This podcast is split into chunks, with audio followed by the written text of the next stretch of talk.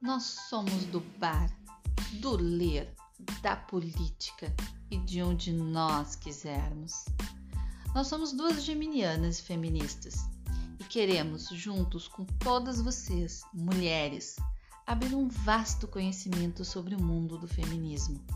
Que possamos nos encontrar, nos reconhecer e nos libertar. Estamos aqui para tacar fogo no patriarcado. Venha ficar um com a gente, você também. Olá, sejam todos bem-vindas. Esse é mais um podcast das Gurias Tão On. Eu sou a Rei Barzik. E eu, a Paty Biazeto. E hoje temos mais uma convidada maravilhosa que nós já já vamos apresentar para vocês.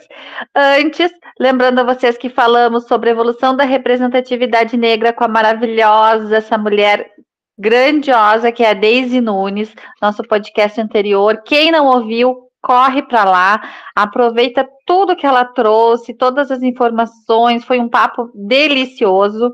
Então, corre no nosso podcast anterior e não perde a oportunidade de ouvir essa conversa maravilhosa. Também lembrando dos nossos contatos, para contatar conosco por e-mail, contato arroba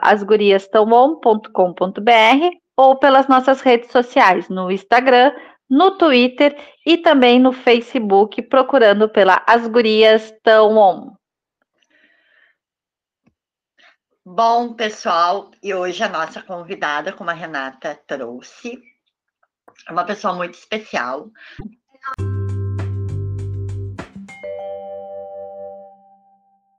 Ela é uh, bacharel em Ciências Contábeis, ela é ativista do movimento social há 40 anos, presidenta da Unegro, Rio Grande do Sul, coordenadora da Geração de Trabalho e Renda da Cooperativa de Trabalho e Habitação 20 de Novembro, coordenadora de formação da UBM Rio Grande do Sul, da União Brasileira de Mulheres. Ela é mulher, ela é negra, ela é uma guerreira e ela é Elis Regina muito obrigada, Elis. Palmas para Elis, que ela merece. Essa é uma mulher, ó. Desculpa o palavreado, mas é uma mulher foda. Uh, Bem-vinda, Elis, ao nosso podcast. Muito obrigada pela receptividade que eu tive na minha primeira ligação contigo e foram quase uma hora de bate-papo, né? Então foi muito bacana. muito obrigada mesmo pela participação aqui. Uh, Renata quer falar alguma coisa nesse início? Não, eu vou deixar. Eu, vou, eu quero aprender. Hoje eu tô aqui para ouvir eles, Nossa. porque eu vou aprender muito. E eu, eu quero dizer para nossos ouvintes, nossos ouvintes, que eles vão aprender muito hoje. Senta e pega o caderninho, porque olha, como eu disse para vocês, é uma mulher foda, uma mulher que traz uma representatividade, uma luta que, assim, ó, para nos ensinar. Seja muito bem-vinda, Elis. Bom, depois de uma apresentação dessas, né? Eu acho que já dá para pegar meu caderninho para casa, né? Porque, nossa senhora, eu quero agradecer para as gurias, dizer que é um prazer, adoro bater papo com gurias, porque eu acho que a gente é, é, tem muito a aprender uma com a outra, né? Porque, afinal de contas, né? De minha parte, ser mulher, ser negra, mãe, avó, militante, né?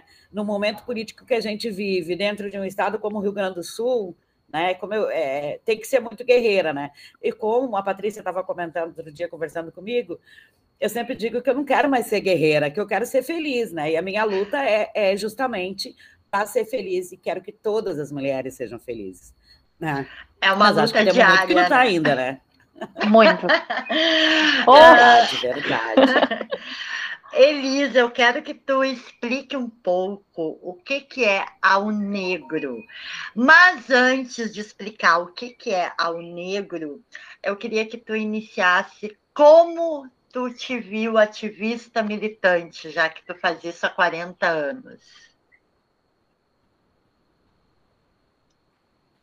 Pois então, é, eu, eu venho de uma família muito pobre, né? Eu costumo dizer sempre que eu sou uma privilegiada, porque eu venho de uma família muito pobre, mas de uma família estruturada, né?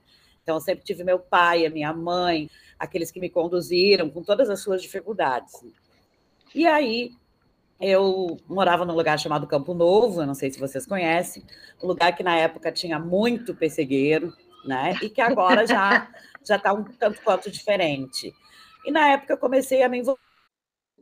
Escutem, me conhecem, não acredito, mas eu fui catequista da Igreja Católica e comecei com o encontro de jovens da periferia, né? E naquela época eu descobri as comunidades eclesiais de base e me apaixonei pela essa questão da moradia. Quer dizer, as comunidades eclesiais de base era mais o campo, né? Mas dentro dessa perspectiva, eu comecei a enxergar e aí muito menina, né? A necessidade que as mulheres da periferia, negras como eu, questão da moradia, e comecei então a lutar é, pela moradia dessas mulheres, né? Então, tipo assim, a minha vida sempre foi pelas mulheres. Tudo que eu faço sempre é pelas mulheres, desde aquele momento ali que eu tinha, meu Deus, menos de 18 anos. Então, ali eu me apaixonei por essa luta, e aí só vim, né? E aí a coisa, uma coisa vai puxando a outra, fui para o movimento comunitário, aí daqui a pouco eu descobri, eu parei de, de, de, ver, de ouvir dizer para mim que eu não era tão negra assim, e aí eu digo, não, mas eu sou negra sim. Chega de dizer isso para mim, né? Porque é isso, né? A gente, mulher negra, para estar tá nos espaços, naquela época era muito mais forte, porque o processo de embranquecimento era muito forte no Rio Grande do Sul, né? Então, era assim, ó, essa coisa que está agora, né? A meritocracia, né? Se tu conseguiu ascender a universidade, se tu consegue fazer minimamente uma militância, bom, aí tu não é tão negra assim, para tu ser aceita, né, nesse universo branco, né, nesse universo das, das, oportunidades. E o teu igual, ele é muito menor do que tu, porque ele não luta como tu. E, na realidade, nunca se fala em perspectiva de futuro, em política pública, em coisa nenhuma, né? E aí eu me, eu me descubro mulher negra, né? Porque é isso, né? Porque racismo, ele não existe quando tu está dentro do seio da tua família, tu não sabe o que é racismo. Tu vai saber o que é racismo quando tu sai para a rua, e aí tu, e aí tu encontra essa sociedade nada acolhedora, né? E ali eu começo, então, a militância. E aí começa o meu movimento é. negro também. Mas é isso. E aí a, a, E ao negro? Bom, Como ela apareceu na tua vida? Pois então, a, Ao Negro foi uma entidade que eu conheci através de um homem negro gigante, José Antônio, o nome dele. E ele era militante do movimento negro. E aí nos encontramos nessa luta do movimento comunitário e ele me apresenta ao negro, né? Desculpa. Ao Negro é uma entidade é, que está em todo o Brasil, uma entidade nacional, né? É, inclusive no Rio Grande do Sul, e o José Antônio era o presidente quando eu conheci. E ele começa a me levar para conhecer. E aí eu começo a descobrir toda essa luta, é, é, é, essa coisa da, da é, do ser guerreira, da resistência da, da, do negro e principalmente da mulher negra. E aí me, me apaixono pela pauta. E aí então eu vou para o negro e acabo é, sendo eleita presidente de Porto Alegre primeiro depois Rio Grande do Sul, e hoje eu também coordeno a região sul, Paraná, Santa Catarina e Rio Grande do Sul da O Negro. Né? E, e aí, essa coisa da O Negro me apaixonou muito, porque O Negro é uma entidade que ela, ela luta pela igualdade, né? Ela, é, ela não acredita no que a gente é, é africanos, nós não queremos voltar para a África, nós queremos ver o povo negro brasileiro livre, né? O povo negro brasileiro, uma questão de igualdade, né, de oportunidades e de direitos. E isso me apaixonou muito, porque tu vem do movimento comunitário e aí tu vê que lá na comunidade os que mais sofrem são os negros e negras, né? Porque além de toda essa conjuntura nefasta, é, ainda tem o agravante da cor da pele, uhum. né? E, e, que tudo tem tudo a ver. Então, lutar no movimento negro é lutar por creche, é lutar por moradia digna, é lutar por um ônibus seguro, né? É, são lutas que não tem contradição nenhuma, né? E por isso eu me apaixono pela O Negro e estou aí, feliz da vida na entidade. Fazendo esse trabalho maravilhoso, né? Que legal. Uh, e estatisticamente hoje, vamos trazer muito Rio Grande do Sul, que nem eu trouxe, né? Porque o ser negro no Brasil, uh, gente, assim, é uma coisa que não é minha, né? Mas o Brasil é um país racista, sim todos nós somos racistas, sim, e a gente vem se desconstruindo. Eu trouxe uma questão uh, no outro podcast que o ser racista hoje ele é uma opção. Porque tu pode já ter começado a te desconstruir já lá atrás. E vindo largando isso e olhar uh, para as pessoas como iguais. Tu tem que olhar porque as pessoas merecem respeito, seja elas quem forem, né? Uh, da religião que for, da cor que for, da etnia que não interessa. Então, assim, estatisticamente hoje no Rio Grande do Sul, ele me assusta muito, tá, Elis, com relação ao racismo, com relação a toda essa violência que o racismo traz com ele, né? E eu queria que tu trouxesse uh, a tua a tua estatística com relação a isso, a tua opinião, a tua visão com relação a isso dentro do Rio Grande do Sul. É, boa pergunta, mas enfim. Na realidade, é complicado esse negócio. Na realidade, é, o Rio Grande do Sul é um país, é, é, é um país, desculpa, é um estado é, que tem um racismo mais duro, né? Um racismo mais difícil, é onde tu vê mais aquela coisa chamada da democracia racial, né? Então, você nega o racismo, mas as atitudes são racistas, a forma de pensar é racista, né? E, inclusive, foi o país onde teve é, é, o processo escravagista mais cruel. Né? É, Para cá eram trazidos os negros que se rebelavam em outros lugares enquanto castigo. Né? Os nossos negros nas charqueadas, eles duravam, eles não duravam seis anos de vida né? Por conta do frio, por conta do sal. E, então, é, é, é, quase o negro que veio para o Rio Grande do Sul foi um castigo de ter vindo para o Rio Grande do Sul, né? E nós temos, por outro lado, um, um processo de colonização é, muito forte dos italianos, da, das descendências alemãs, né? Des, dessa, dessa é, é, é como é que eu vou dizer isso, né? Dessa turma que veio para cá, né? Então, muito europeu, né, mesmo, uma colonização muito europeia, né? Europeia, né? Então, é, é muito difícil, né? É uma cultura muito forte, né? É, é, é, o Rio Grande do Sul, ele, ele, ele celebra até hoje uma revolução farroupilha que a gente sabe foi uma falácia, né? Aonde se prometeu para os negros a liberdade pelo, pela luta, e aí, antes da luta, se fez um acordo né, de paz. Mas, para que ficasse, se criasse aquele ar da revolução, primeiro precisou matar os negros, que foram os primeiros que foram, né? Foram mortos. E aí, como eu estava dizendo, né, a questão da democracia racial é muito forte, porque antes é, desse período nefasto que a gente vive, as pessoas tinham uma. Era, era muito velado, né? A questão é, do racismo no Rio Grande do Sul ela existia, porque a gente sabia que a gente fez muitos debates, inclusive no movimento negro, sobre isso, que, por exemplo, a cara do suspeito era preta, né? que na hora de arrumar o emprego era o negro e a negra que não tinham a, a tal da boa apresentação, e o movimento negro bateu muito nisso, porque talvez pelo racismo ser tão forte no Rio Grande do Sul, o movimento uh, negro gaúcho é protagonista de muitas coisas, inclusive do 20 de novembro, né? E de todas essas lutas. Temos de oportunidades no sentido que o racismo é, é, é, é né, podava a, a, as oportunidades de negros e negras, né? Nós tínhamos muito forte a questão do embranquecimento, né, a meritocracia, no sentido de que se você, é, entre aspas, dá certo, é porque você tem o seu mérito, então você não é mais negro, você não é tão negro assim, né? Nós tínhamos muito a questão da beleza da mulata, né? Que a mulata para nós é a mula junto com, a, com o jumento da mulata, né? Então, né?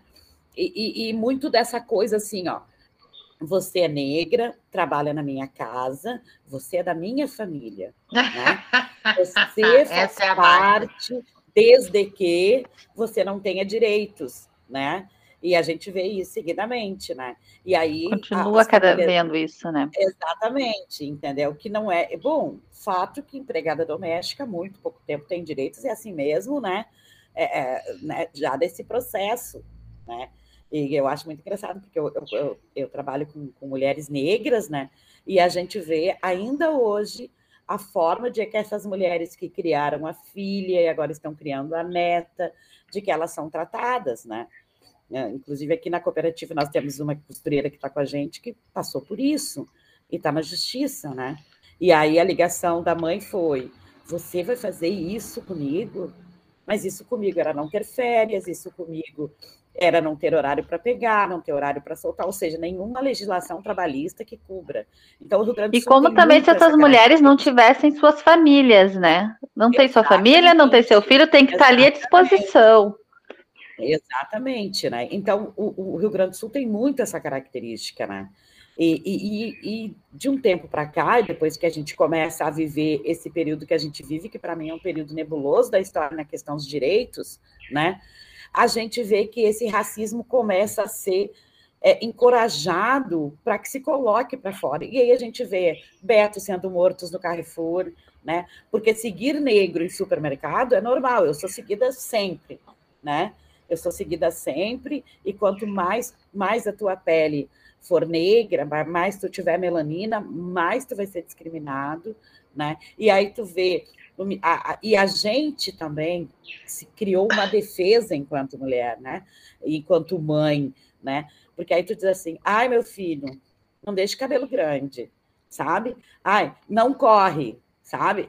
essa coisa assim muito forte isso na gente de proteção, né? Então o, o, racismo do Rio Grande do Sul é muito duro, é muito duro porque antes ele não ele não era ele não era claro, explícito, negritado, como quiserem dizer, né? Mas existia nas oportunidades. Eu mesma sou uma mulher, uma mulher negra, sou bacharel em ciências contábeis, me formei em 1997 né, quando não tinha nenhum negro na minha turma, e quando todos os dias eles me diziam que eu não era tão negra assim dentro da universidade, né, mas eu nunca consegui deixar de ser uma auxiliar de escritório, né, porque quem ia dar emprego para uma mulher negra, gorda, né, da periferia nos seus escritórios, né? Inclusive no, no, no, no, trabalho de conclusão que eu fiz na época, auditoria e análise de balanço da Petroquímica Triunfo, nunca vamos esquecer, né?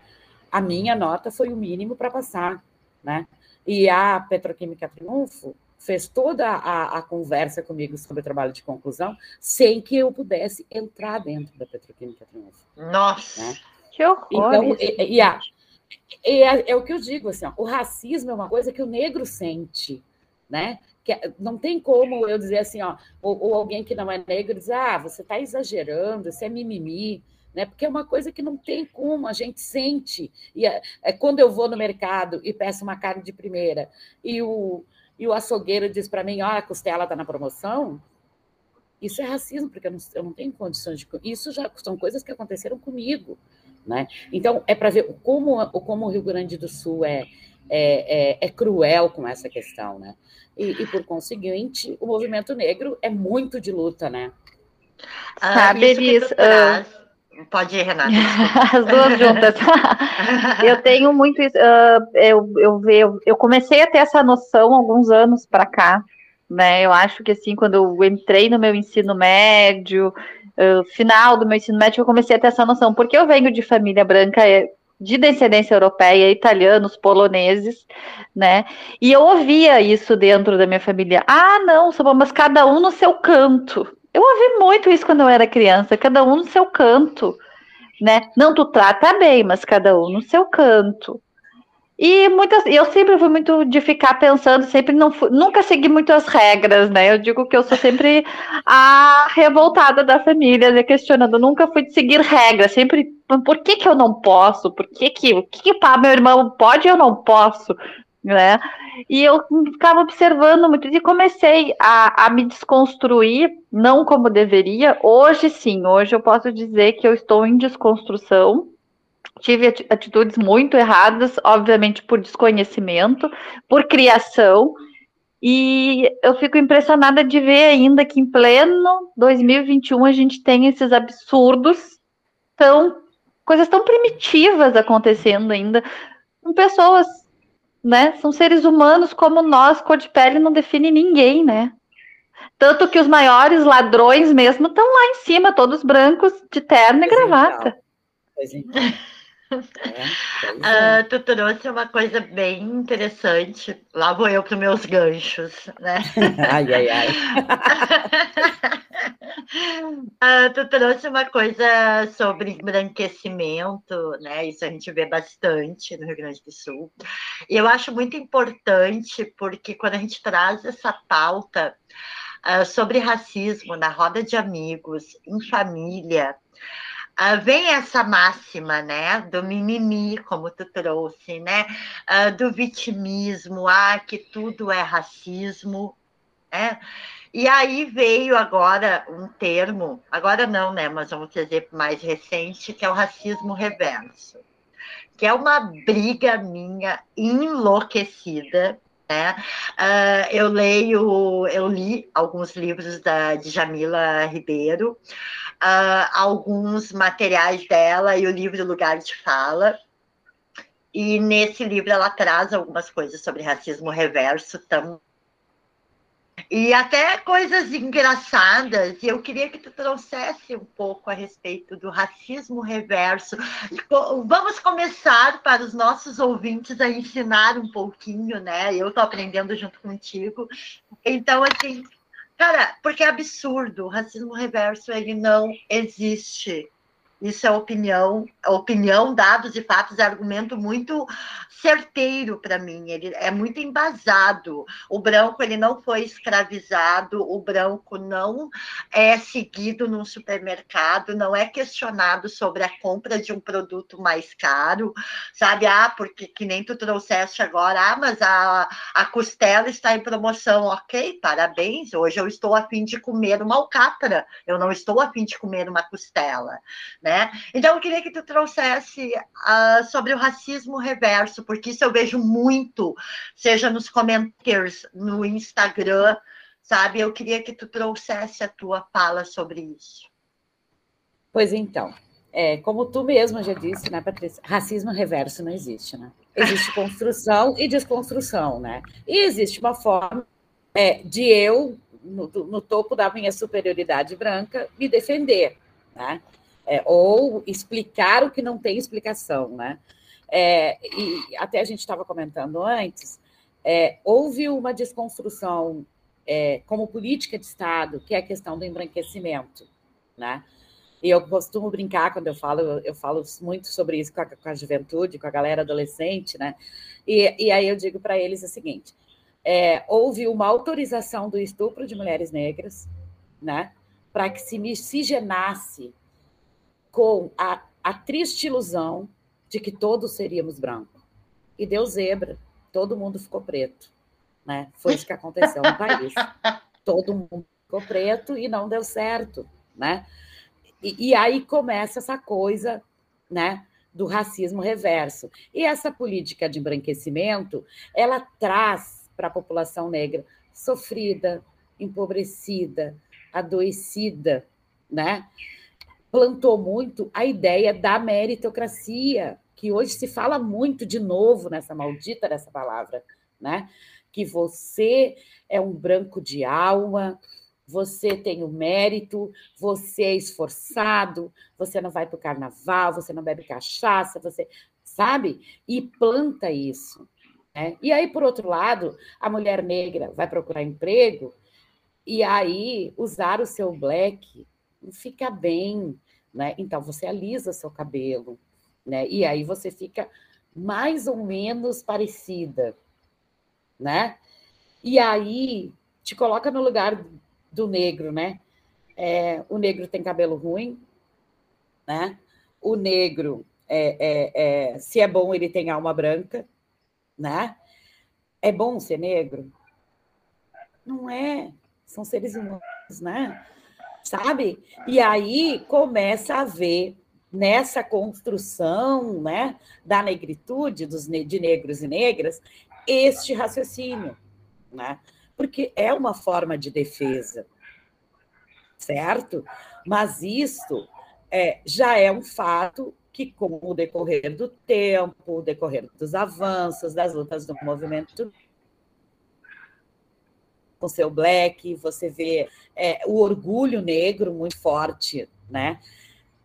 Isso foi uma coisa que foi superada, Né? Então, às vezes, o branco que é inteligente, e aí eu vou, eu vou ser um pouco é, mais forte nessa minha constatação, a partir do momento que o negro ascende na sociedade, que o negro começa a estudar, e isso a gente tem que, tem que dizer o que é, o, dar a César o que é de César, né?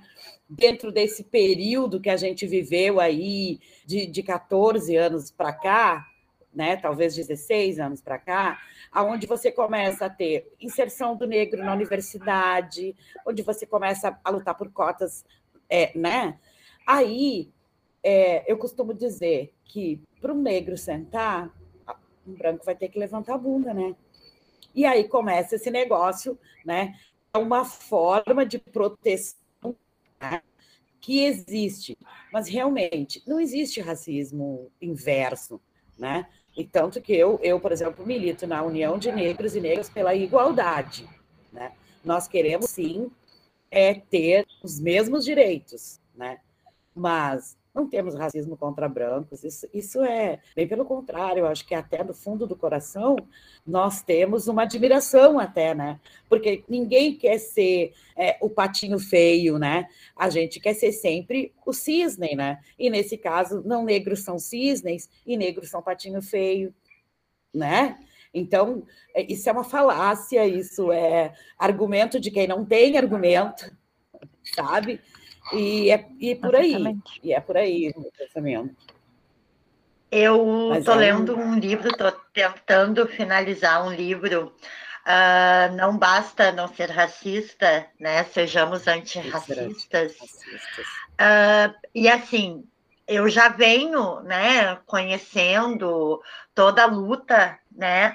Mas assim, quando eu comprei esse livro e eu comecei a ler, ele ele está todo marcado, assim com todos os meus livros que eu leio. O uh, ah, que que acontece? É uma paulada em cada parágrafo. Eu não sei se tu já leste. Uh, mas é uma coisa que agora tu traz e é muito forte a questão que ela inicia uh, o branco no seu alto do seu privilégio, né? Uh, porque assim, o negro não foi o negro que inventou o racismo. Começamos aí, né? E ele só faz isso, o branco faz isso, porque ele tem o ego tão fragilizado que ele precisa. E aí vem esses termos, o racismo reverso. Ah, mas e quando não quer o branco ou o gordo e opta pelo negro? Querido, tu não foi escravizado, meu bem sabe? Tu não foi tirado do teu país, jogado num navio, vindo trabalhar em trabalho braçal, sendo estereotipado porque a negra ia pro ia servir a casa grande, né? E não só servir no trabalho, vamos deixar claro isso, né? Uh, servia aí o negro o homem servia por quê? Porque ele era forte, ele era viril, ele era. Sabe? Então, assim, o que falta, eu digo isso para Renata, eu digo para qualquer pessoa, falta conhecer história. Eu acho também, Paty, que além dessa questão de conhecer história, todo mundo, de certa forma, né, conhece, porque estuda. De certa forma, todo mundo sabe que existe, não conhece a fundo, ok. Mas acho que assim, a falta é ter respeito mesmo, né? E entender que a dor que essa pessoa sente, a dor que muitas vezes a gente causa nessas pessoas, a gente não, não olha para a dor do outro. E foi isso que acho que a Daisy trouxe também no, no anterior. Respeita a dor do outro, não é mimimi é dor, é sentir na pele, é sentir a discriminação. Eu não tenho ideia porque eu não sofro, mas eu respeito e eu acho sim que a gente tem que batalhar todos juntos por uma igualdade. Então, é uma questão de informação, mas é uma questão de respeitar a outra pessoa como um igual, como um ser humano, acima de tudo. Nós somos a única espécie no mundo que discrimina a sua própria espécie. Não tem, isso diz racional, gente. Não, isso não entra na minha cabeça.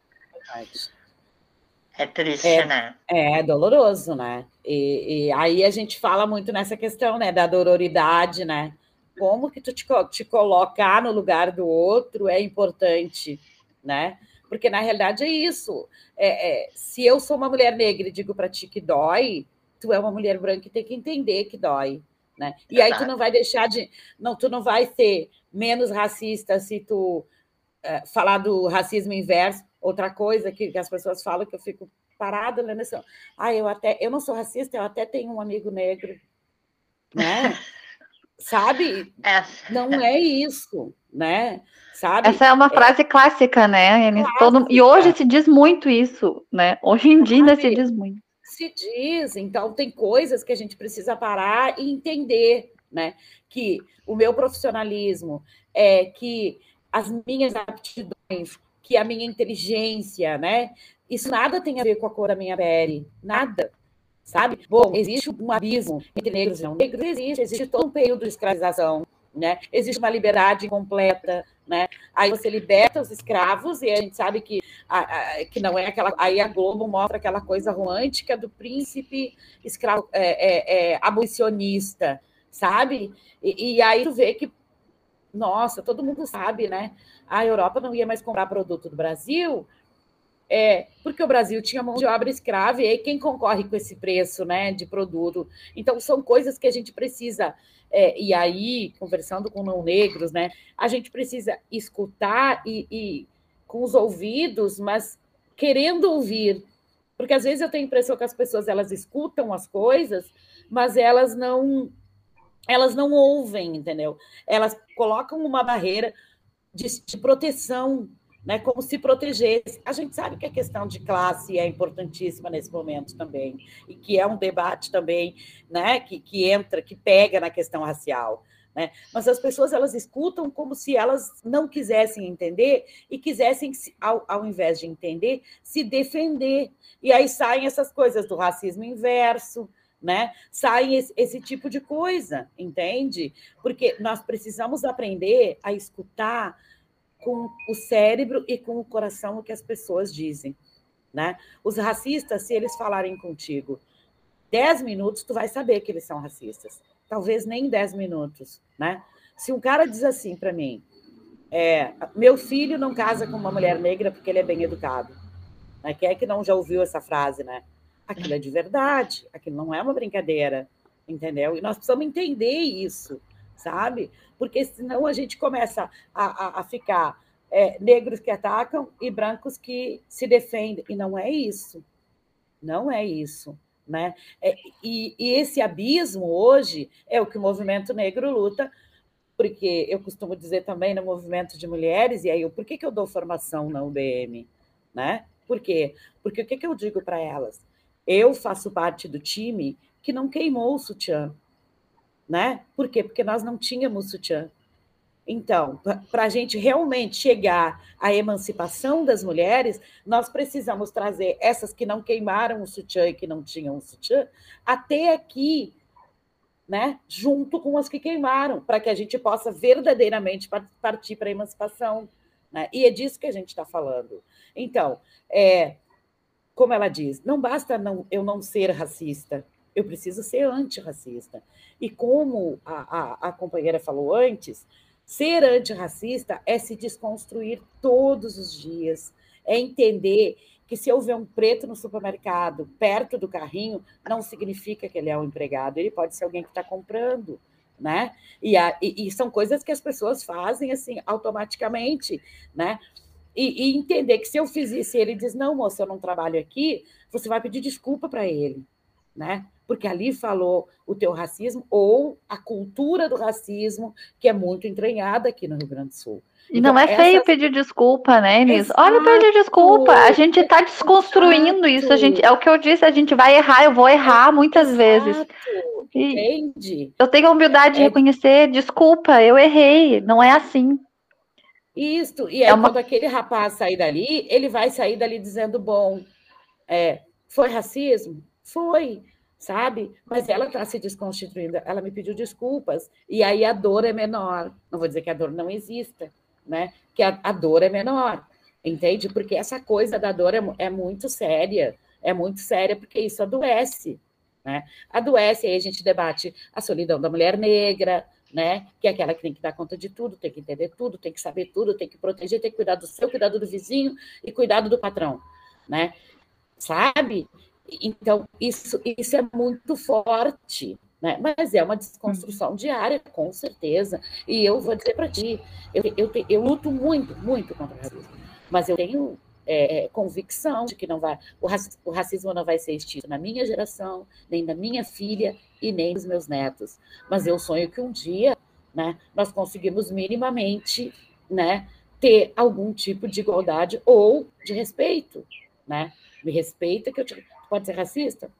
Ok, sabe? Mas fica com ele para ti, não bota para fora porque é desrespeito. Engole. Deixa eu te, é, te questionar. Deixa eu te questionar, falando essa questão de, de um sonho. É um sonho, acho que, de muitas pessoas, eu me coloco nesse sonho também, né? Não é, não é uma luta minha especificamente, né? Mas eu tenho muito respeito e admiro muito as pessoas que estão nessa luta, isso é fato. Mas acho que assim a gente tem dado o que a gente conseguiu avançar, acho que a gente tem dado uns passos para trás nessa questão, ou me corrija, né?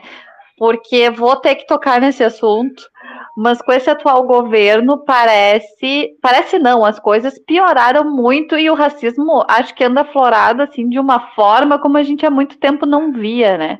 Não sei se eles estavam só dentro do armário e agora se sentiram na coragem de sair por aí fazendo tudo que estão fazendo e falando tudo que estão falando. Me coloca assim a tua visão dentro desse movimento, Nemes. Bom, eu, eu, eu, vejo o seguinte, né? Esse, esse governo ele desconstitui uma coisa que a gente construiu por muitos anos, né? Porque assim, ó, a gente sabe que o racismo existe, a gente, a gente sabe que existem pessoas que são racistas, assim como existem pessoas que não são racistas, que são aquelas que se desconstituem de uma cultura né, gigante em termos de, de, de período histórico, né? E a gente sabe que culturas são coisas difíceis de mudar, mas quando tu tem a, a, a quando tu tem a questão de saber até onde vai o teu direito e até onde começa o direito do outro, né? Que era o que nós vínhamos construindo, né?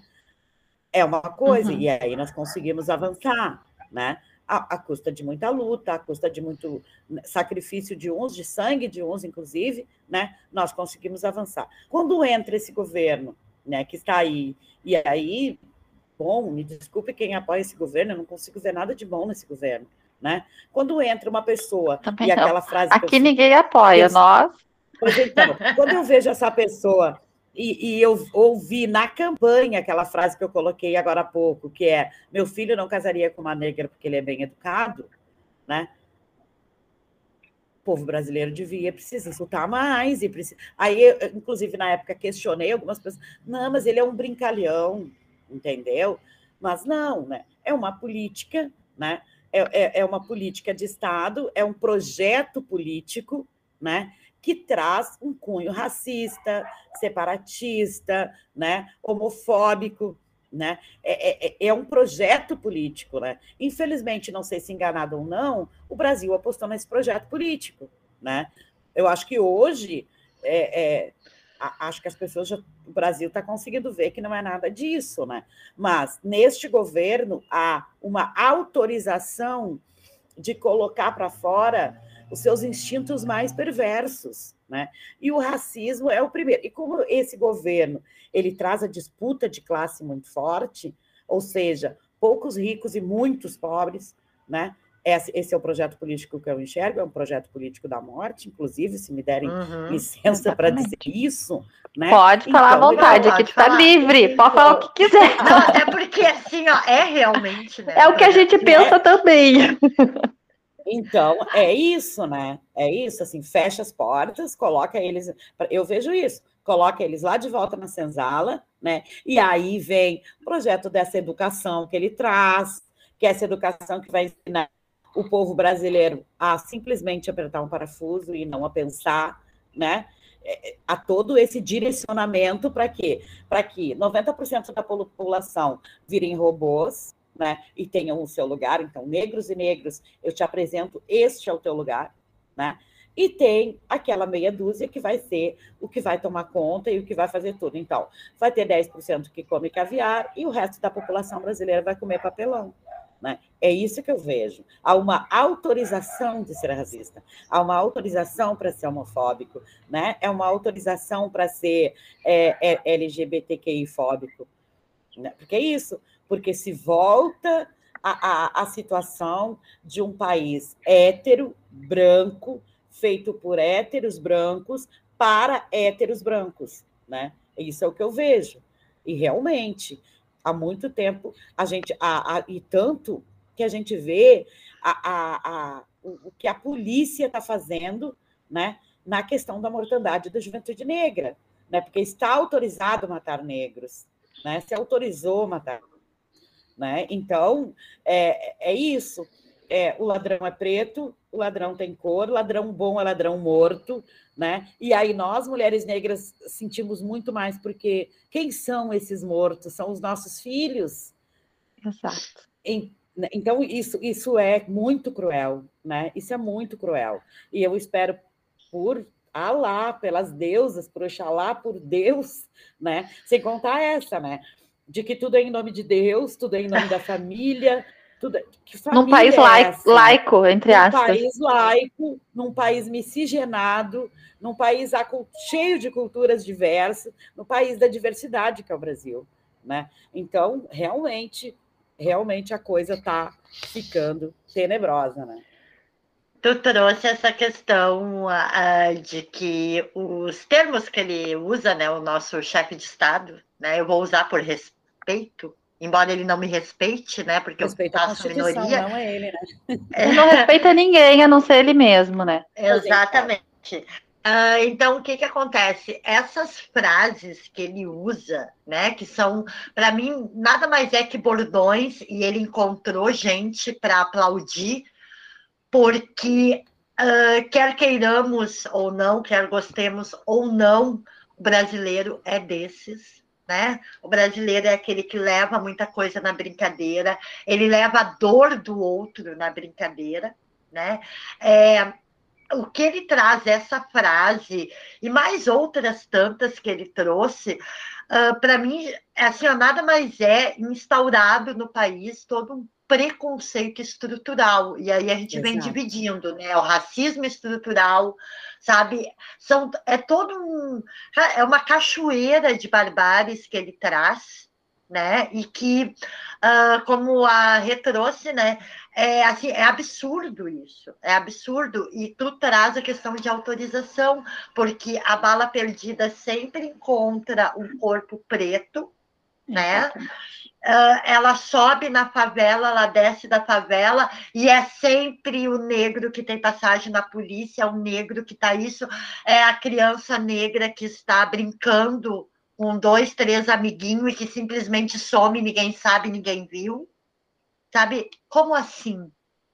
Né? E a polícia está autorizada, eu concordo contigo, eu acho que a polícia sim está autorizada a fazer isso uh, e não é autorizada no papel, não precisa dessa autorização no papel. E o que, o que é triste também que a gente pensar que eles trouxeram, né, bandido bom, esse bandido, entre aspas, né, esse julgamento, é filho de alguém, é pai de alguém, é irmão de alguém, há uma família, há um amor. Pode ter, suponhamos, fez uma coisa errada, vai ser julgado pela lei, não é uma, uma, matando. E a gente tem que entender que o nosso sistema carcerário ele não é um sistema carcerário que regenera as pessoas, que dão oportunidade quando elas saem de lá. Então, assim, não é bandido bom, bandido morto. Bandido bom é aquele que foi julgado, se foi provado, foi preso, sai de lá regenerado. Exato. Enquanto a gente não tem uma não educação. Não. Mas é que a, aqui tem a pena de morte, né? Aqui existe a pena de morte, né? Eu costumo dizer que aqui tem, né? Ela tá entre aspas, ela existe aqui, né? Porque hoje se tu chega com uma notícia, fugindo um pouquinho do assunto, mas tu chega com uma notícia, ah, o fulano foi morto. Ah, mas o que que o fulano tinha? Ele tinha alguma coisa por trás. Só um pouquinho. Como assim? Por trás do quê? Tu tá julgando, condenando, matando, enterrando e deu? Né? O veredito final é teu, peraí, né? Mas isso foi uma fuga só.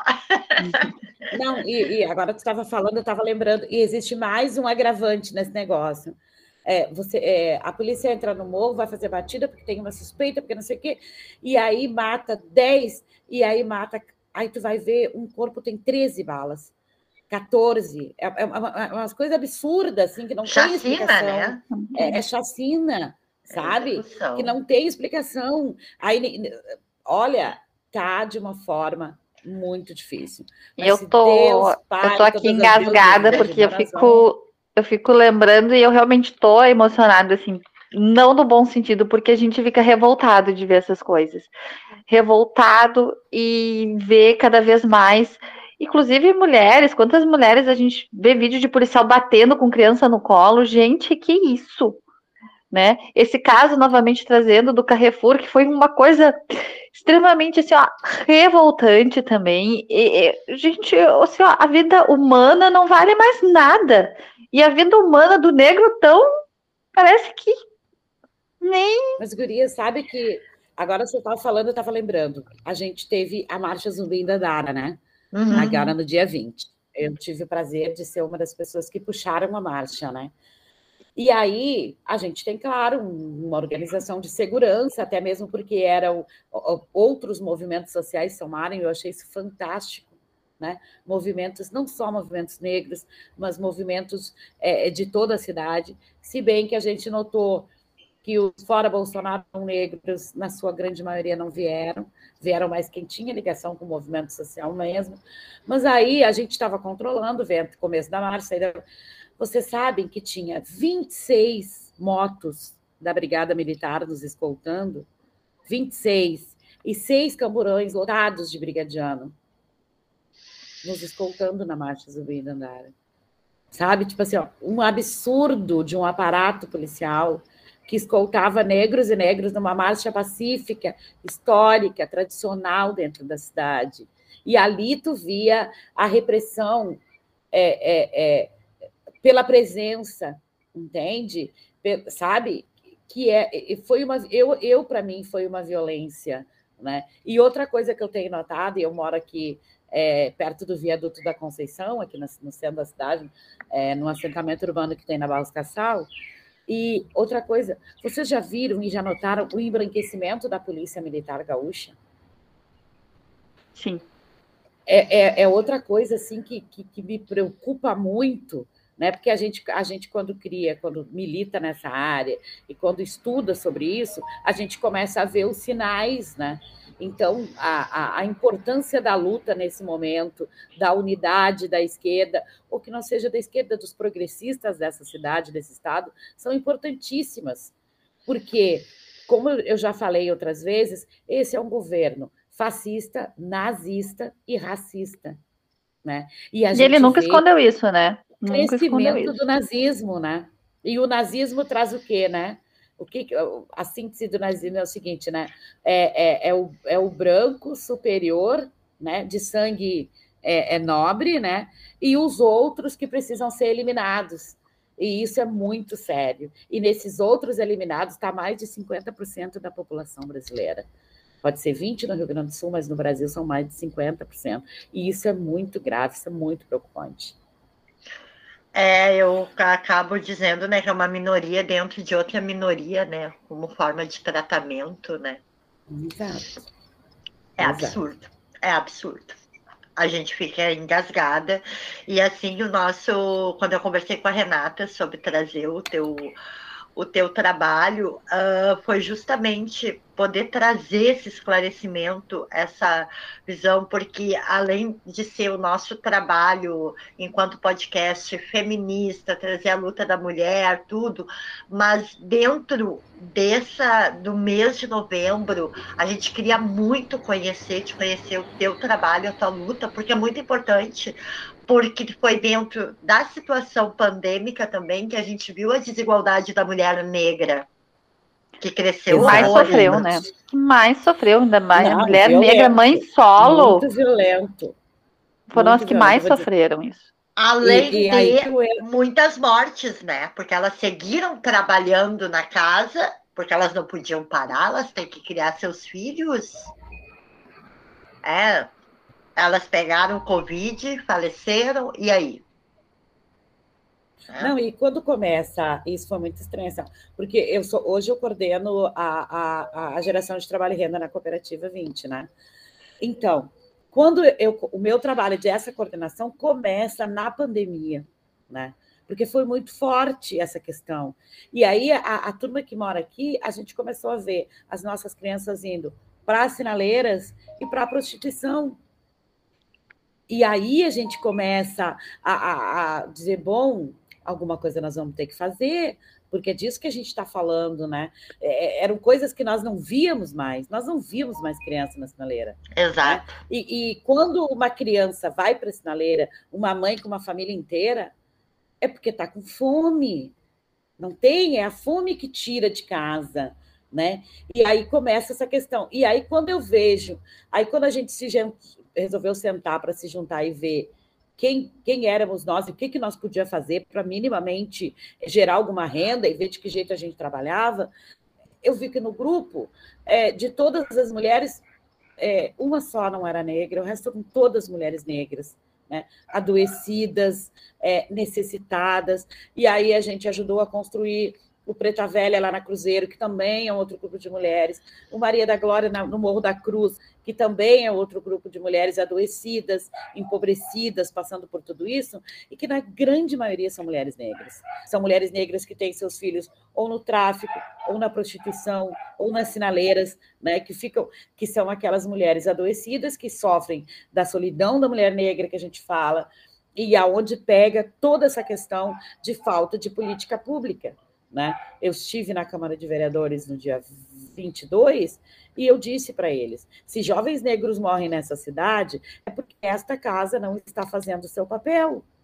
Né? Porque quando tu nega uma creche, quando tu nega é, um ônibus de qualidade, quando tu nega, que nem eles votaram ontem, o meio passe escolar, tu está condenando à morte essa juventude negra, tu está é, condenando a, adoecimento da mulher negra, porque todas as mulheres negras que eu conheço que perderam seus filhos para a violência, na mão da polícia, na mão do tráfico, elas não duram muito, logo em seguida elas morrem. Né? E é disso que a gente está falando, né?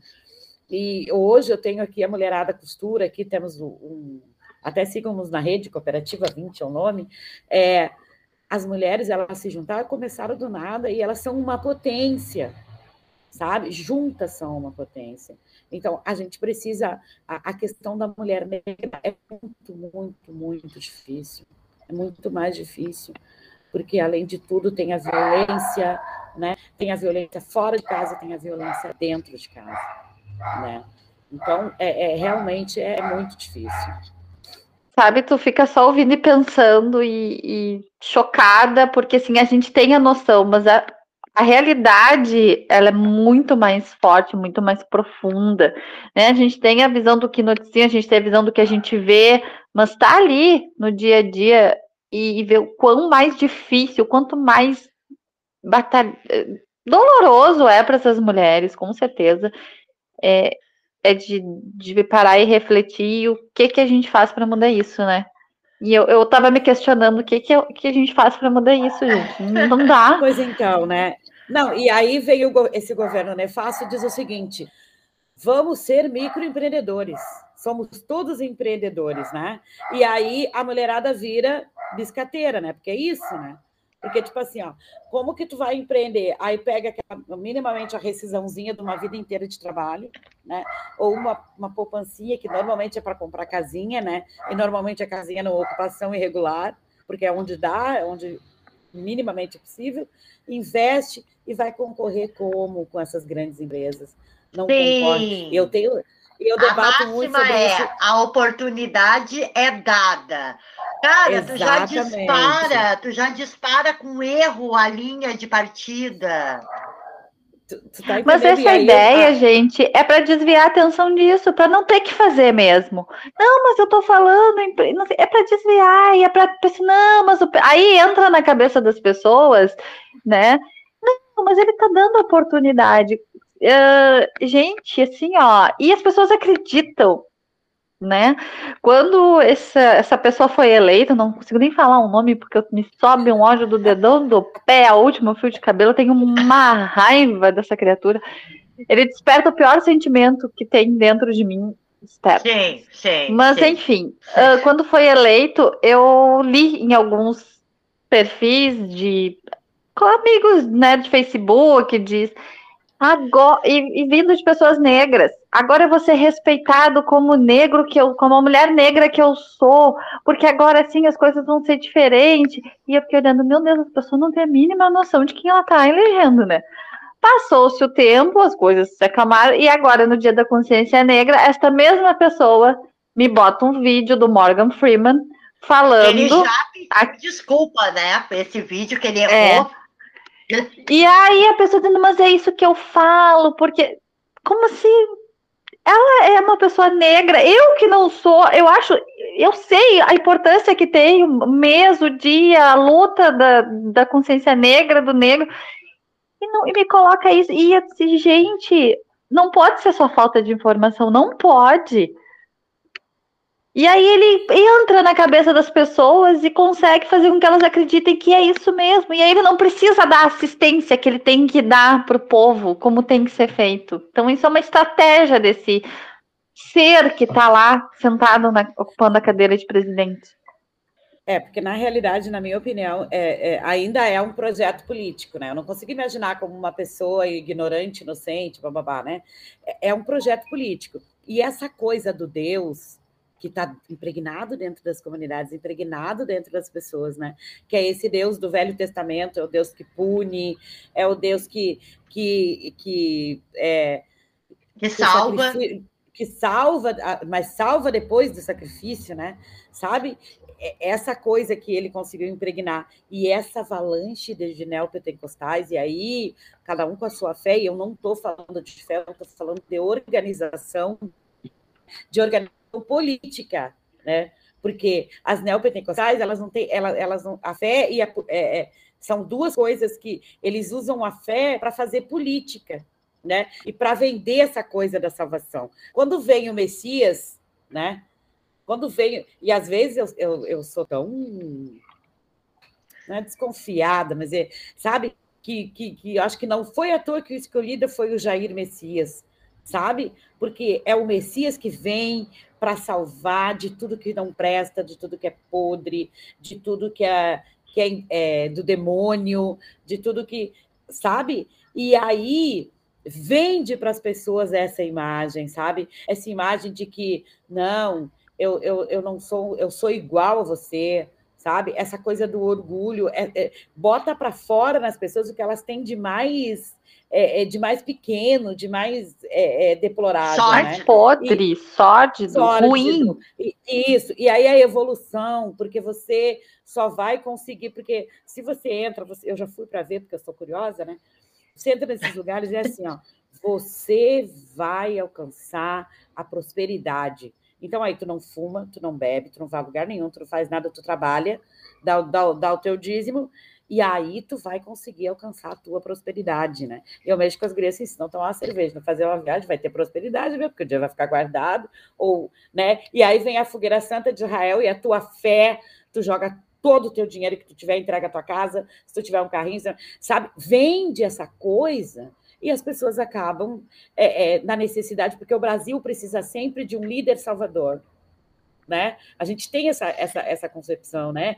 do, do, do, do modelo, do cara que é o líder e ele vai me salvar. Né? E eu acho que eles jogaram muito bem com isso, com a fé do povo, com a, a, a, a com a própria consciência do povo, né? E, e, e eu, porque eu vou para as comunidades, eu converso com as mulheres e às vezes eu, eu, eu tenho que desconstituir uma série de coisas que para mim parecem óbvias, né? Mas que lá não é, porque é nesse lugar que não chega nada, né? Nesse lugar que não tem direito, né? É um debate gigantesco e eu acho que e é nesse nossa, lugar que chega também a fake news, que chega Exato. a lavagem cerebral né? Então tu fica olhando, porque às vezes a gente que está num outro meio, não superioridade, não é isso, mas a gente que não convive como tu que convive diariamente, né?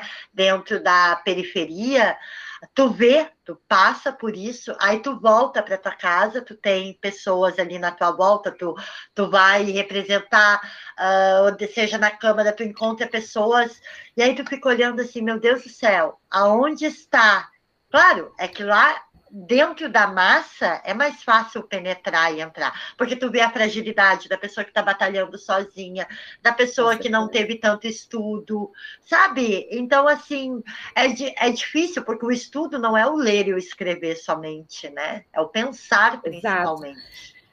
E ele consegue colocar é, é, é, esse. Porque eu não vejo ele, eu vejo um projeto político, né? Esse projeto político consegue despertar nas pessoas é, no oprimido que ele precisa ser o opressor. Né? Exato. Né? Então, o, é o oprimido que quer ser o opressor, entendeu? Então, tipo assim, nós aqui, por exemplo, na cooperativa, nós temos um grupo de seis mulheres costureiras, todas elas trabalham, todas elas se esforçam. No final do mês, de, tira a despesa e divide entre elas o lucro. Tu entendeu? Mas não tem. Mas aí ele desperta o quê? Eu vou ser microempreendedor e eu vou ter um empregado e eu vou pagar um salário mínimo para o meu empregado. Eu não sabe? vou ser mais chefe, eu vou é, ser o é, chefe. Eu vou ser o chefe. Só que nessa história de eu vou ser o chefe, tu perde o pouco que tu tem. Porque como tu vai competir com a Radan, como tu vai competir com a Renner, como que tu vai competir com as lojas americanas? Não vai competir. Né? Exato. Não vai, entendeu? E as pessoas não conseguem, desse afroempreendedorismo, não conseguem entender que o, o afroempreendedorismo só é forte quando ele é conjunto quando são vários juntos, né? Quando se juntam em cooperativa, eles conseguem transformar a realidade, mas sozinho vai cair na balela desse projeto que realmente pretende te matar e te jogar no abismo, né? E aí eu estou sendo muito sincera, assim, não tem mais dúvida disso. Tem uma pessoa que comemora a morte das pessoas, né? Pois o que, então. que tu vai esperar de um representante que comemora, brinca com a morte das pessoas? Não, e, e gente, assim, uma mulheres, coisa bem. Né? Ah, mas ela não matou ela, alguma coisa ela fez, né? Sabe? Tu escuta essas coisas assim, como se tivesse direito de matar alguém, né? De tirar a vida de alguém, né? Sabe? Isso é muito forte. Não, muito e assim, forte. a gente a gente tá no, no momento, né, que a fome, aí a pessoa compara uma arma com feijão, com arroz, com alimento. Gente do céu, assim, é muito sólido, é muito cruel sabe? Isso é crueldade, sabe? E, e revol... Ai, isso me revolta. É o. Eu vou ser obrigada a falar o nome dele agora. Eu também não gosto de falar o nome dele, né? Eu gosto de falar outro nome, né? Ele, aliás, ele tem vários nomes para mim, né? A gente tem vários apelidos que carinhosos. e aí, uh, mas assim, hoje me preocupa isso, sim. Bolsonaro me preocupa, né? Por todo esse projeto dele mas o que a gente tem que pensar enquanto grupos, né, enquanto lutas negras, no meu caso, lutas de pessoas com deficiência, porque perderam o BPC também, sabe? E aí eu tô falando, eu tenho dois braços, perna, posso trabalhar isso e aquilo, e a mãe é aquela que recebia o benefício para cuidar do filho, porque ela não pode sair para trabalhar, né? Então, assim, uh, o Bolsonaro me preocupa, hoje ele está aqui, uh, ele vai passar em 2022. Se Deus quiser, se Deus, Oxalá, Exu, qualquer coisa, qualquer força superior levá-lo. Mas me preocupa muito, porque como tu trouxeste, Elis, já uh, na conversa, sobre esse retrocesso que a gente vem, né? Uh, o bolsonarismo vai permanecer ainda. É que nem o Hitler com o seu nazismo, né? Que até hoje ainda se encontra alguma é, coisa lá. É, então, assim, isso me preocupa muito, porque, assim, vocês têm uma luta gigantesca, eu acho que todos nós, pessoas, temos uma luta, né, a sua luta individual, enquanto grupo, tu tem a tua luta enquanto grupo e tem a tua luta individual também, né? E o que que tu espera? Nós estamos aí com uma bancada maravilhosa, negra, diga-se né? Uh, então, assim, tu tá bem presente com as meninas e o rapaz, como é o nome dele? Matheus? Matheus. É Matheus. Uh, e assim, e a gente tá vendo a violência com que tá acontecendo lá dentro, né? Não vou citar nomes, enfim, acho que. Mas a gente vê isso, uh, a gente vê pelas redes sociais, enfim. E eu, eu acredito que tenha sido, sim, um grande passo. Eu acho que nunca nós tivemos né, dentro da Câmara cinco, né? Ali, uh, cinco pessoas negras, uma bancada inteira. E aí tu fica olhando assim. Uh, é um passo para frente, sim. Não vou dizer que não é, claro que é. Mas como tu vê isso ativamente? Porque aí nós estamos numa representação, digamos, num cenário, mas ali. Bom, é, primeiro, é, eu lutei muitos anos para ter isso, né? Isso para mim é um sonho. Acredito. Né? Eu ver é, uma bancada negra que fala e que eu me vejo na fala, e aí quando a gente diz que representatividade importa, realmente representatividade importa né? Hum. Então, isso é, para mim, já é, é, sensacional. Realmente tenho uma boa relação. Eles comem o pão que o diabo amassou lá, né? No começo do mandato, eu cheguei a participar dos primeiros 15 dias, eu estava lá na Câmara com eles, né? E aonde, quando eles iam entrar, pediam a identificação deles e barravam eles na porta da entrada do plenário né? coisas desse tipo, né? É Eles bom já... tu dizer isso, contar isso, Sabe? porque às vezes as pessoas acham que isso que é mimimi ainda, né? Que é não, é mimimi. É história. Então, é, gente, assim, foram... prestem atenção, tá? Nos nossos foram, Eles eram hoje, barrados, eles precisavam todo o tempo se identificar, né?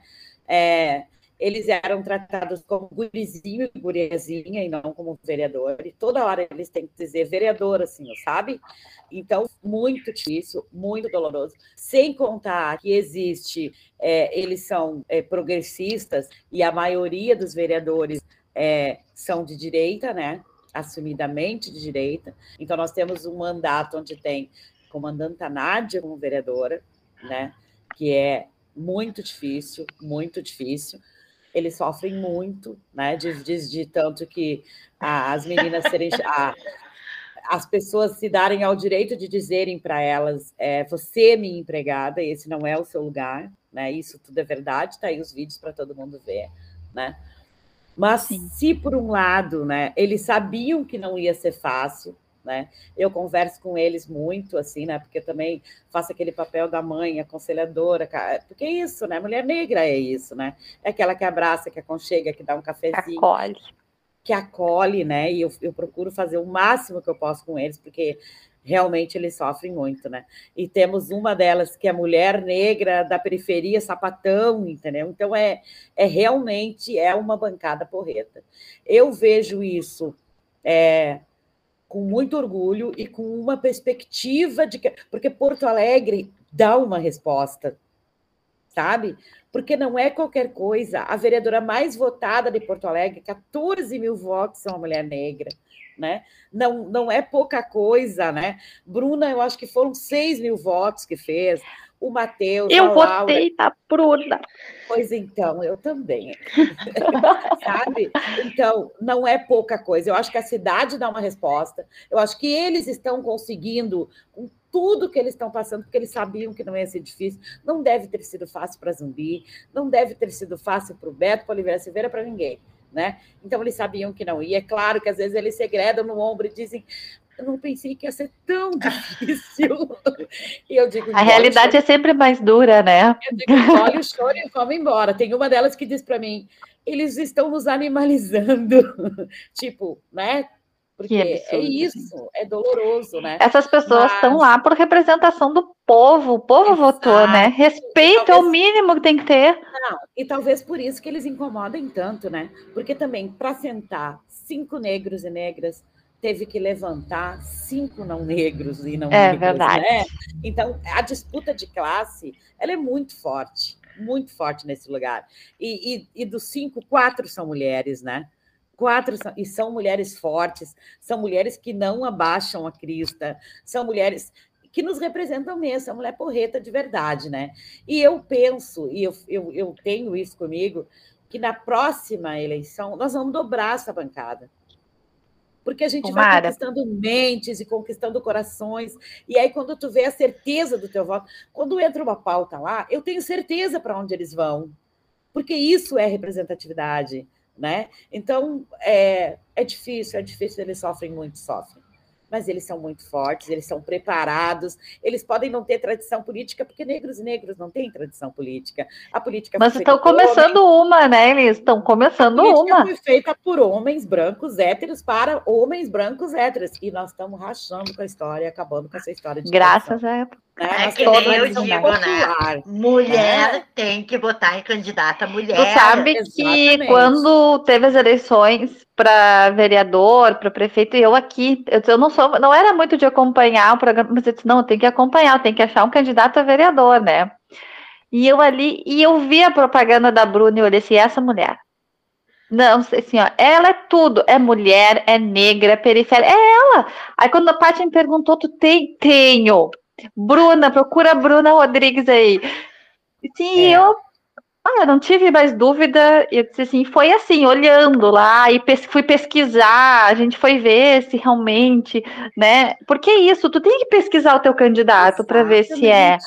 Né? Que era mulher, a gente não tinha dúvida que a gente ia votar em prefeita e vereadora, mulher, ponto. Vamos pesquisar e ver ali e a gente trouxe o nome dela, e a gente pesquisou e a gente é, é o que a gente está procurando para representar e vamos pois votar. Então, a, a Bruna eu encontrei, eu conheci a Bruna quando ela tinha 16 anos, né? E é quando ela tinha Camille no colo realmente, né? E quando ela estava na Contravita. E ela brigava com a gente por vaga na creche. Se vaga na creche agora é complicado, Está muito Imagina. difícil, né? Porque a demanda, a demanda que foi apresentada pela prefeitura, ela não está cobrindo 10% da demanda real. Imagina. Né? Sabe? As gurias aqui ficaram, para tu ter uma ideia, moram numa ocupação, né? Trabalham de bico e elas ficaram na suplência para vaga na creche, porque Imagina. não tem creche né? Porque essa não é a política, né? Não é pro... é por isso que eu digo, é como tu diz, tem que pesquisar, tem que ver qual é o projeto político da criatura, tem que ver se ela tem, é, se ela sente a tua dor. Se ela sentir a tua dor, se ele sentir a tua dor, ele vai entendendo que, mas se não sentir, né? Se eu nunca precisei lutar por vaga na creche, por que, que eu vou dar importância para a creche na hora que eu tenho que votar, né? Porque isso, é, isso parece óbvio, entendeu? Essa Meu questão pai... da, da da representatividade.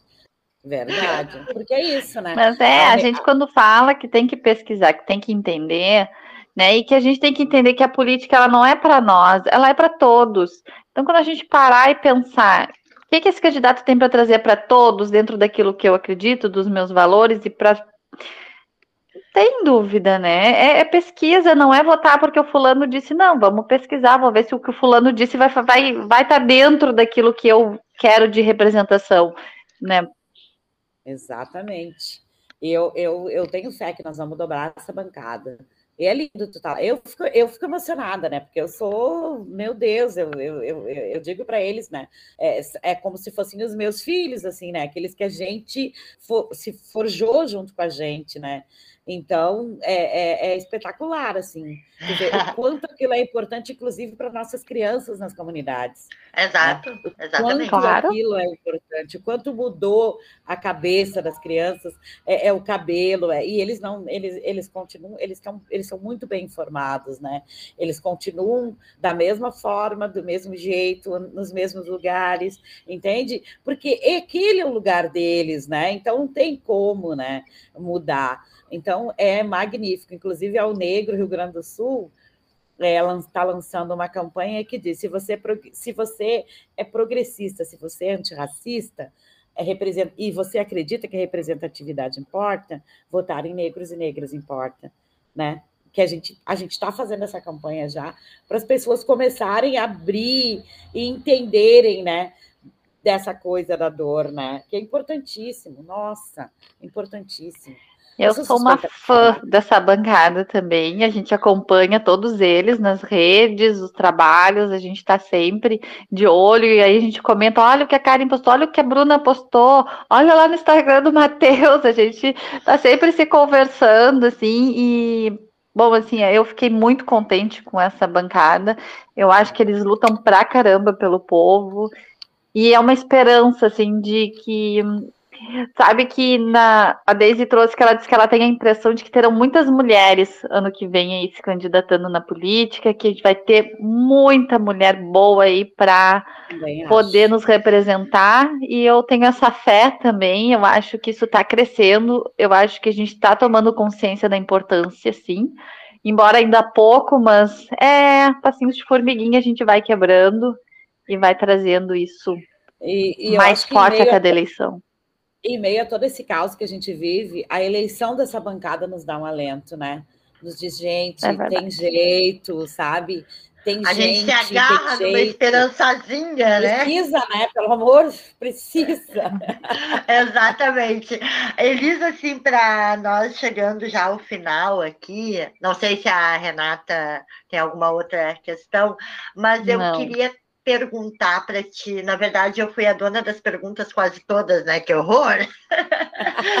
um, eu queria, porque assim, o mês de novembro, né? A consciência negra, nós estamos aí com uh, 50 anos, né? 50 anos da, da luta, enfim, claro que a gente sabe que a luta vem de muito tempo e vai para frente ainda, muito tempo ainda. Uh, o que, que tem né, de uh, que tu percebe de mudança do tempo que tu estás, né? Que tu tá bastante tempo à frente, né? Eu não posso nem me meter, né? Porque aí eu seria bem metida, né? A falar. Eu não posso nem me meter a respeito disso. Mas o que que tu percebe assim de, de construção já e o que que tu pode nos trazer aí para finalizar, no que que a gente pode mexer enquanto pessoas, enquanto não negros, né? Como a gente já pode modificar, porque é uma desconstrução individual, né? Com certeza. Mas a gente sabe que sozinho a gente também não consegue tudo, né? Então, enquanto uh, num grande grupo, então eu botei duas perguntas aí juntas, né? Mas não sei se eu me fiz entender.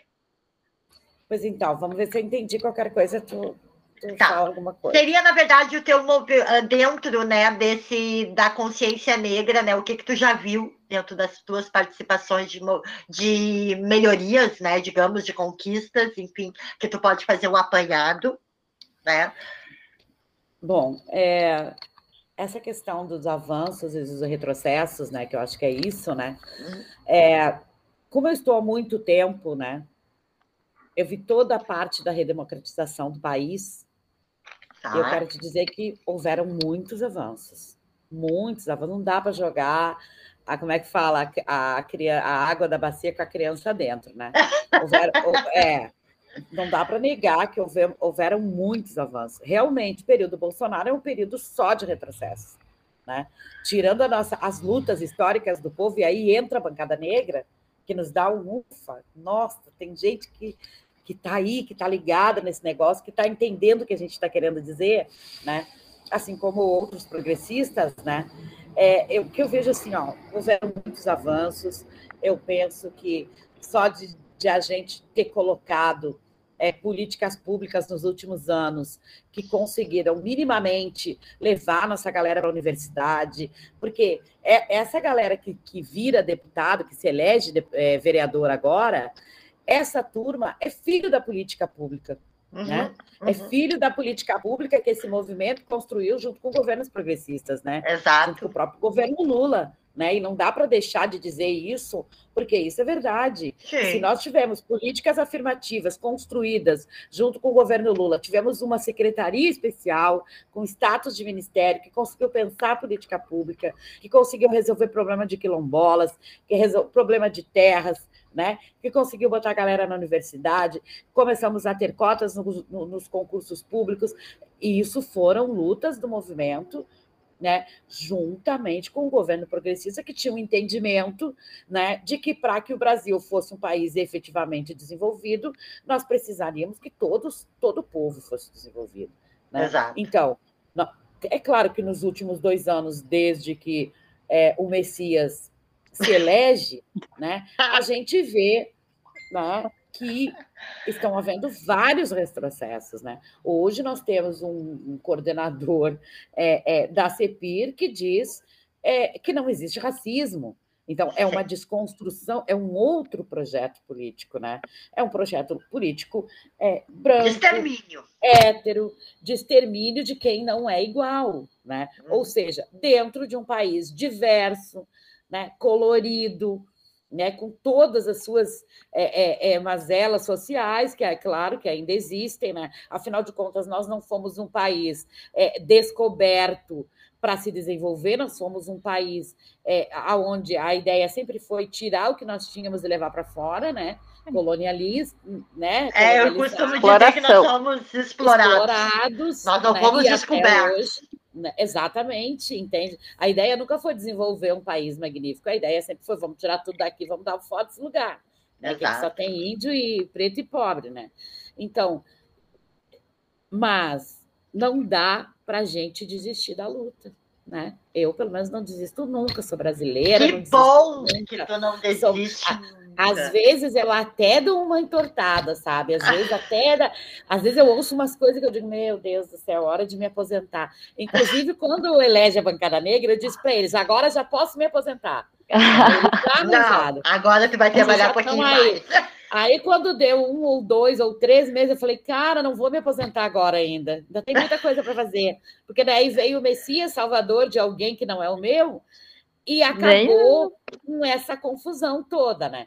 Então, eu penso que houveram vários avanços no nosso. No, na, na, e por isso eu acho tão importante nós voltarmos a ter um governo democrático, progressista, que entenda as dores do povo e que tenha essa representatividade do povo. É como tu diz, um que sabe o que é pegar um ônibus, um que sabe o que é estudar escola pública, um que sabe o que é no dia ter o guisadinho, no outro dia não ter nada. Porque, gente, a gente voltou a ver as nossas mulheres cozinhando em foguinho na rua. Quando era criança, era muito normal, né?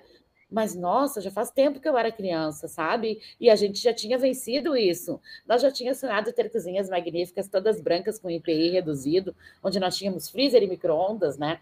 Sabe? E aí agora a gente está retornando para esse negócio, para esse lugar. Né? Então, eu acho que tem muita luta para fazer. Não dá para desistir, sabe? Porque é, eu preciso acreditar no meu país, sabe? E a gente quer ser feliz, né? Eu sempre digo, gente, eu não quero mais ser guerreira, eu quero ser feliz, eu quero ver o meu povo feliz, né? Eu quero ver o meu povo com uma escola representativa, eu quero ver o meu, meu povo é, com é, um, um, lar para chamar de seu, com um CEP. Sabe o que, que é isso? Sabe o que é tu não ter um CEP? Onde é que tu mora? E aí, né? É disso que nós estamos falando, de vida real, né? Então, assim, ó, vamos continuar a luta, Vamos conversar todos os dias. Eu converso com todo mundo. Se disserem para mim que eu tenho que conversar com 50 no dia, eu vou conversar, porque eu não vou desistir nunca, sabe? Porque eu acredito na rapaziada. Eu acredito que é possível, acredito que existe um outro mundo possível, mais igual, mais justo e mais fraterno. E é isso que eu queria deixar para vocês, sabe? É, é, não dá para gente. E outra coisa, gente, vamos aprender a ouvir com, com a mente e com o coração. Porque se você ouvir alguém com a mente e com o coração, você vai saber. E quando eles disserem, acreditem no que o povo diz e não no que os outros contam.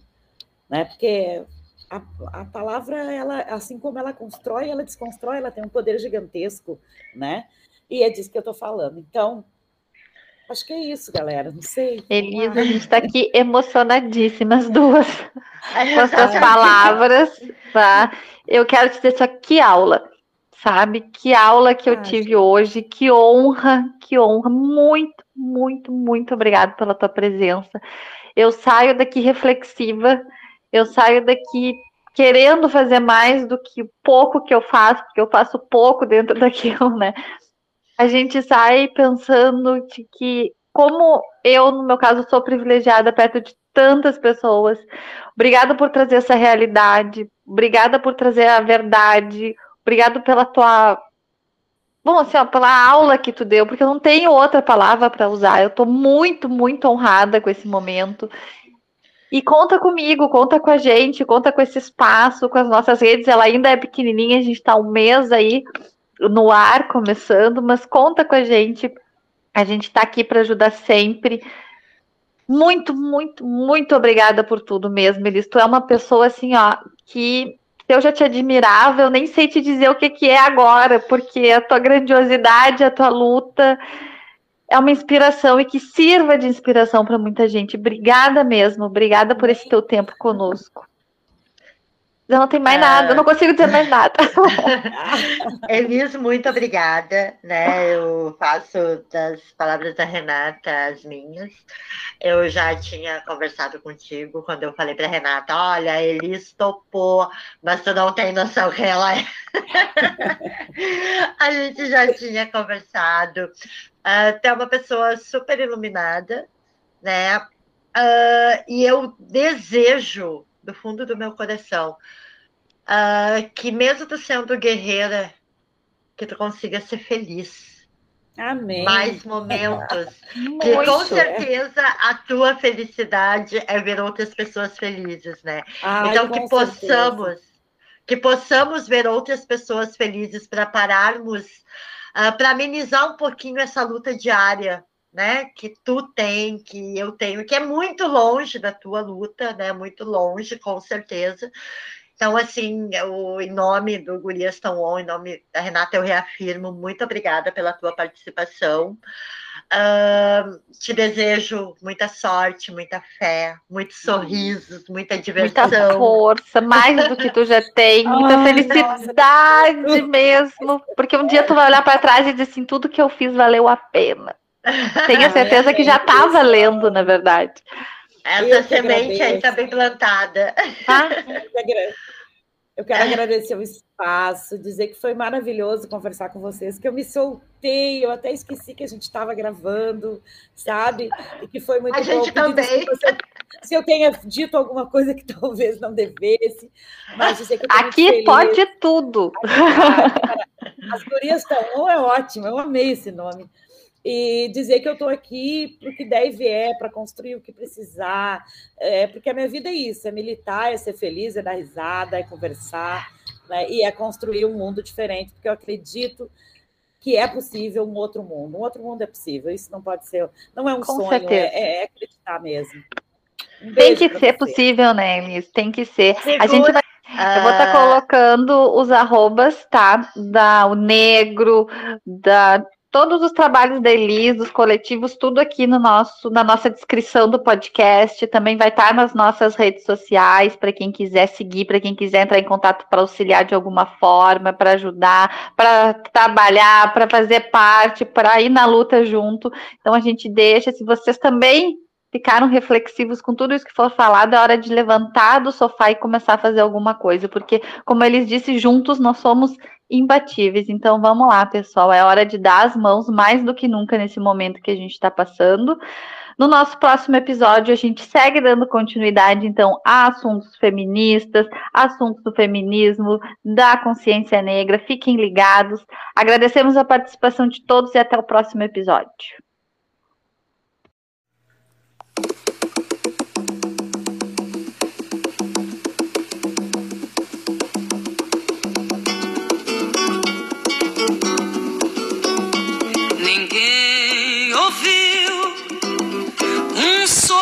De dor no canto do Brasil.